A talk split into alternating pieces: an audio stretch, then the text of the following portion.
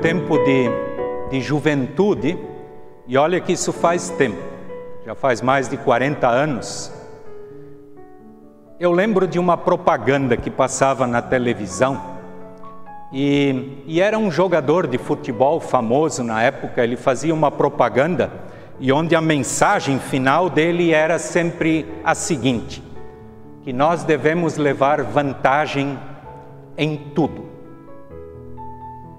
levar vantagem em tudo. Eu sei que nós vivemos num país, o nosso querido Brasil, onde com certeza nós somos incentivados a sempre levar vantagem em tudo.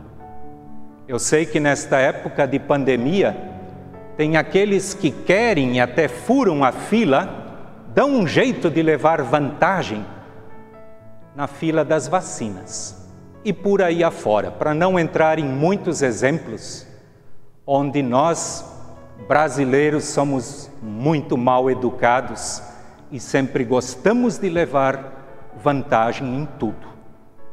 O texto bíblico, um dos textos indicados para o domingo de hoje, que é o quinto domingo da paixão, eu quero ler este texto. E o versículo bíblico com o o qual eu saudei vocês no início do culto, ele faz parte deste texto maior que está registrado no Evangelho de Marcos, o capítulo 10, os versículos 35 a 45. Eu leio o que o evangelista Marcos escreve. Tiago e João, filhos de Zebedeu, chegaram perto de Jesus e disseram: Mestre, queremos lhe pedir um favor. O que vocês querem que eu faça para vocês? perguntou Jesus. E eles responderam: Quando o Senhor sentar-se no trono, no, no trono do seu reino glorioso, deixe que um de nós se sente à sua direita e o outro à sua esquerda. Jesus respondeu: Vocês não sabem o que estão pedindo. Por acaso vocês podem beber o cálice que eu vou beber e podem ser batizados como eu vou ser batizado? Eles disseram: Podemos. Então Jesus disse: De fato, vocês beberão o cálice que eu vou beber e receberão o batismo com que eu vou ser batizado. Mas eu não tenho o direito de escolher quem vai sentar à minha direita ou à minha esquerda, pois foi Deus quem preparou estes lugares e Ele os dará a quem quiser. Quando os outros dez discípulos ouviram isso, começaram a ficar zangados com Tiago e João. Então Jesus chamou todos para perto de si e disse: Como vocês sabem, os governantes dos povos pagãos têm autoridade sobre eles e mandam neles. Mas entre vocês não pode ser assim. Pelo contrário, quem quiser ser importante, que sirva aos outros. E quem quiser ser o primeiro, que seja escravo de todos, porque o Filho do Homem não veio para ser servido, mas para servir e dar a sua vida para salvar muita gente. Querida comunidade, esse texto bíblico fala de dois discípulos, o Tiago e o João. A gente até poderia dizer que o Tiago e o João são brasileiros, ou que eles foram educados no Brasil. Eles, eles querem tirar vantagem de uma situação. Como eles eram discípulos bem próximos de Jesus, eles fazem um pedido. Eles querem se aproveitar desta situação. E, como vocês ouviram no texto, eles dizem: Olha, Senhor, né, deixa um lugar à esquerda, um lugar à direita, um para um, um para o outro, queremos garantir a nossa vaga, a nossa vez. Com certeza, Tiago e João não eram brasileiros. Mas isto que estava dentro deles também está dentro de nós. Vocês que estão em casa, vocês que estão na igreja, está aqui comigo. Infelizmente, nós nascemos pecadores e o pecado está dentro de nós. E muitas vezes, sim, nós tiramos vantagens e assim acabamos prejudicando, muitas vezes até machucando outras pessoas. Jesus diz para os discípulos que não é bem assim a coisa. Jesus diz para eles: vocês não sabem o que estão pedindo.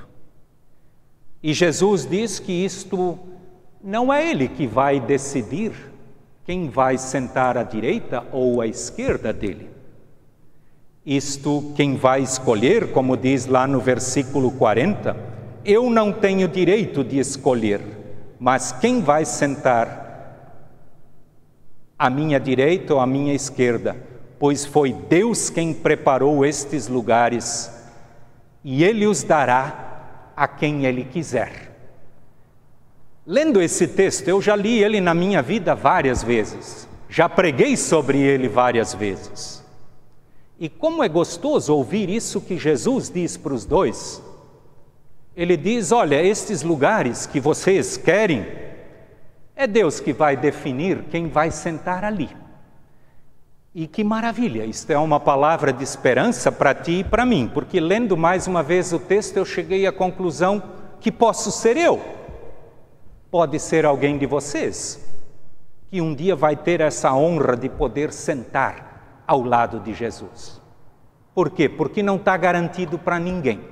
É Deus que vai escolher. E vocês já perceberam como Deus faz escolhas que fogem daquilo que é a lógica do ser humano? Eu sei que Jesus, quando, e isso nós vamos lembrar daqui a duas semanas, na Sexta-feira Santa, onde nós normalmente ouvimos o texto da crucificação de Jesus.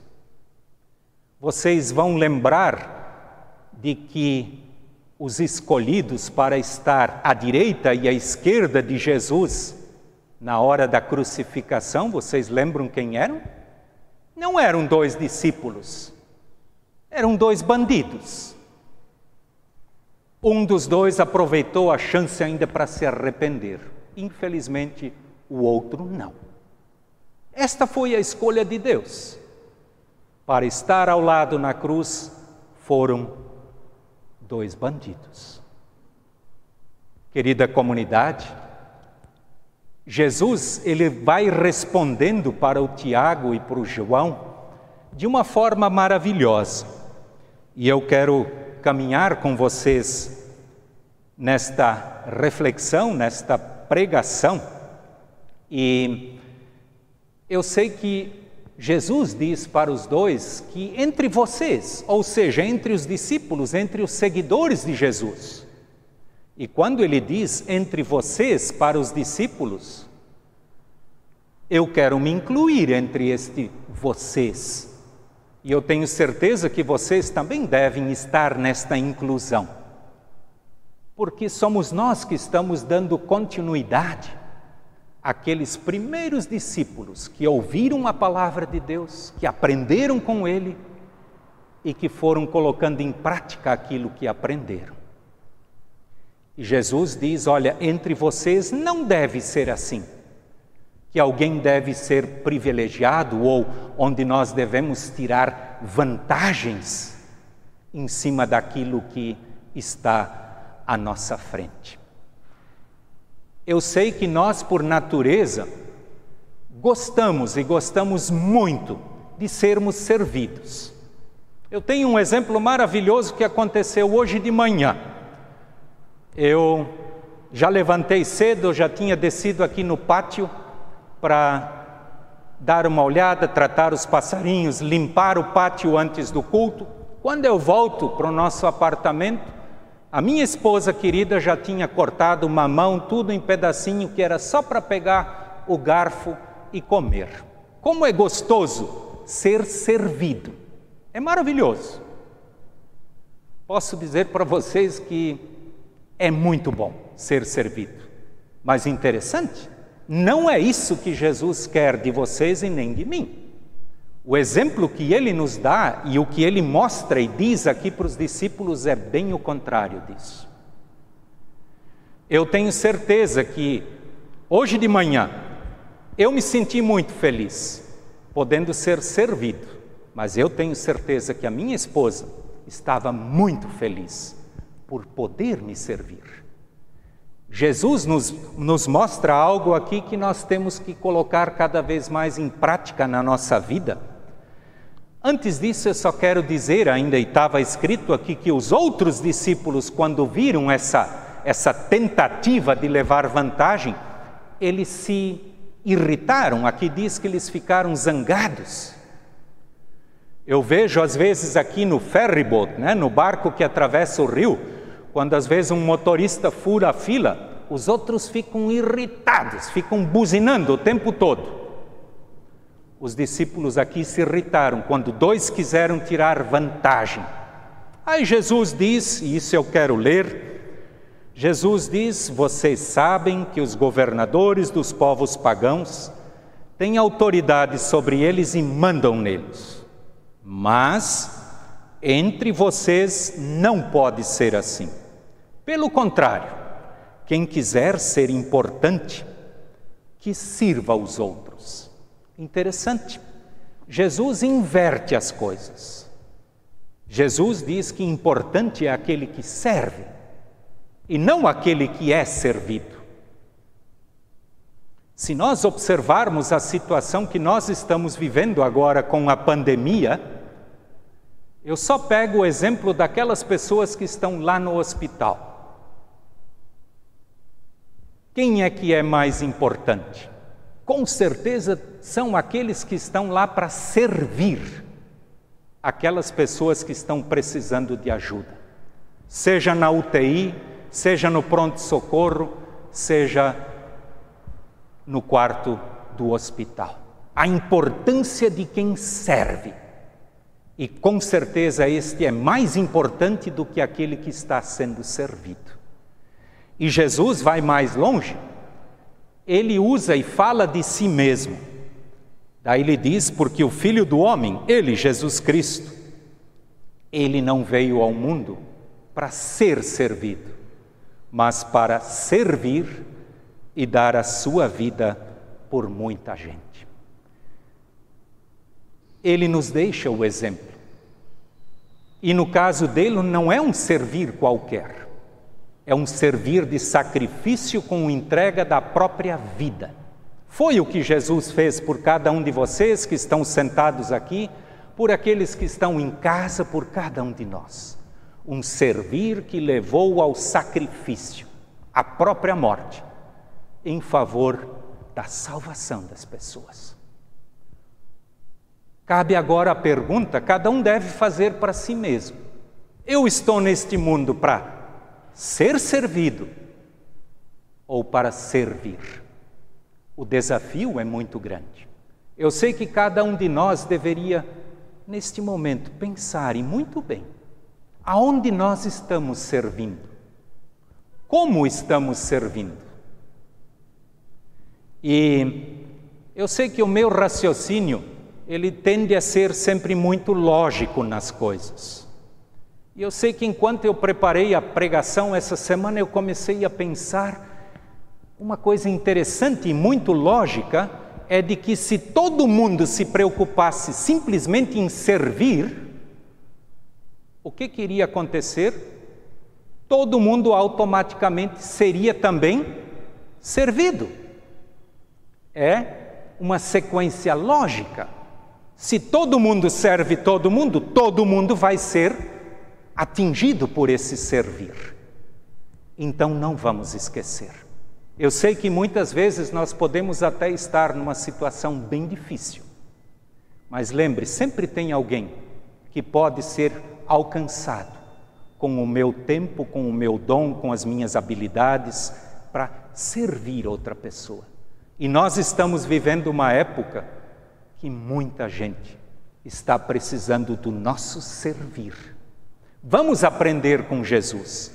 Quero lembrar que Jesus mesmo ele se refere a, a si mesmo como exemplo em várias passagens bíblicas. E quando ele lava os pés dos discípulos, depois de tomar a ceia, ou antes de tomar a ceia, mas no final ele diz: Porque eu dei o exemplo para vocês, para que vocês façam como eu fiz. Um exemplo de humildade, de serviço, de servir ao próximo. O meu desejo, querida comunidade, é que nós possamos ser tocados por este exemplo de Jesus. Ele nos diz que ele veio não para ser servido, não para comer o mamão já quase mastigado, mas para preparar isto para uma outra pessoa. Que nós possamos colocar isto em prática no dia a dia da nossa vida.